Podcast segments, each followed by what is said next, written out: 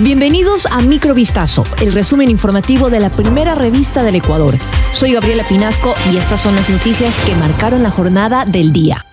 Múltiples detonaciones de una o más armas de fuego se registraron en el cierre de la campaña electoral del candidato presidencial Daniel Novoa Asín, que se llevaba a cabo en Durán, en la provincia del Guayas, durante la tarde de este jueves 17 de agosto. A pesar de que ni el aspirante a la dignidad de mandatario o sus miembros de campaña han emitido un pronunciamiento oficial con respecto a este ataque, medios locales informaron que según el equipo de comunicación del empresario, Daniel Novoa se encuentra en buen estado. El incidente armado habría ocurrido durante durante un recorrido que realizaba el candidato junto a simpatizantes, aproximadamente una semana después del asesinato del candidato presidencial Fernando Villavicencio, quien recibió varios disparos de armas de fuego mientras salía de un mitin político en Quito. Las elecciones presidenciales y legislativas de carácter extraordinario se llevarán a cabo este 20 de agosto.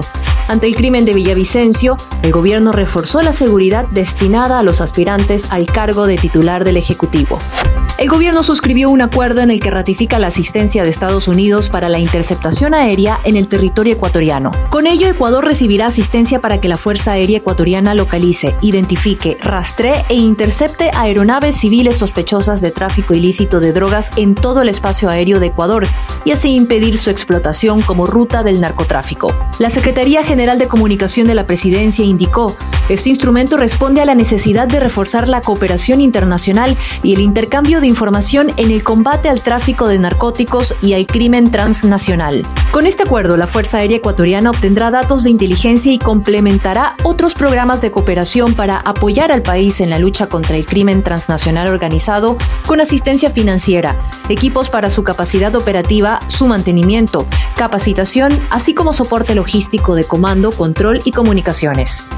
A 34 años y 8 meses de prisión fue sentenciado el coautor del asesinato del fiscal Edgar Escobar, perpetrado el 19 de septiembre de 2022 en los bajos de la Fiscalía Provincial en el centro de Guayaquil. Un tribunal penal del Guayas acogió las pruebas presentadas por la Fiscalía y dictó la condena de Samuel Israel P., uno de los aprendidos minutos después de la muerte violenta de la que fue víctima el fiscal.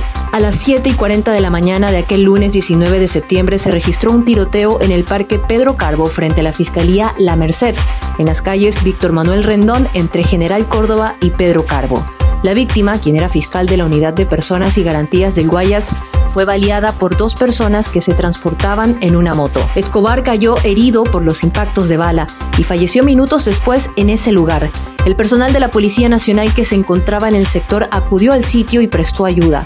También recolectó información de los testigos para iniciar la persecución.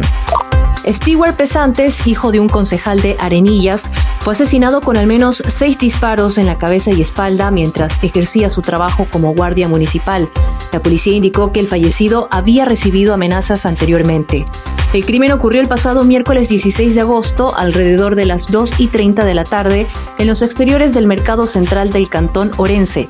La víctima estaba caminando cuando llegaron sujetos motorizados y lo atacaron por la espalda. El jefe de la policía del distrito informó que Pesantes presentaba seis disparos a la altura de la espalda y cabeza.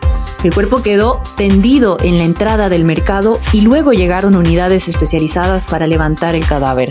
Un ciudadano que pasaba por el lugar también recibió un impacto de bala a la altura del brazo, por lo que fue trasladado a una casa de salud.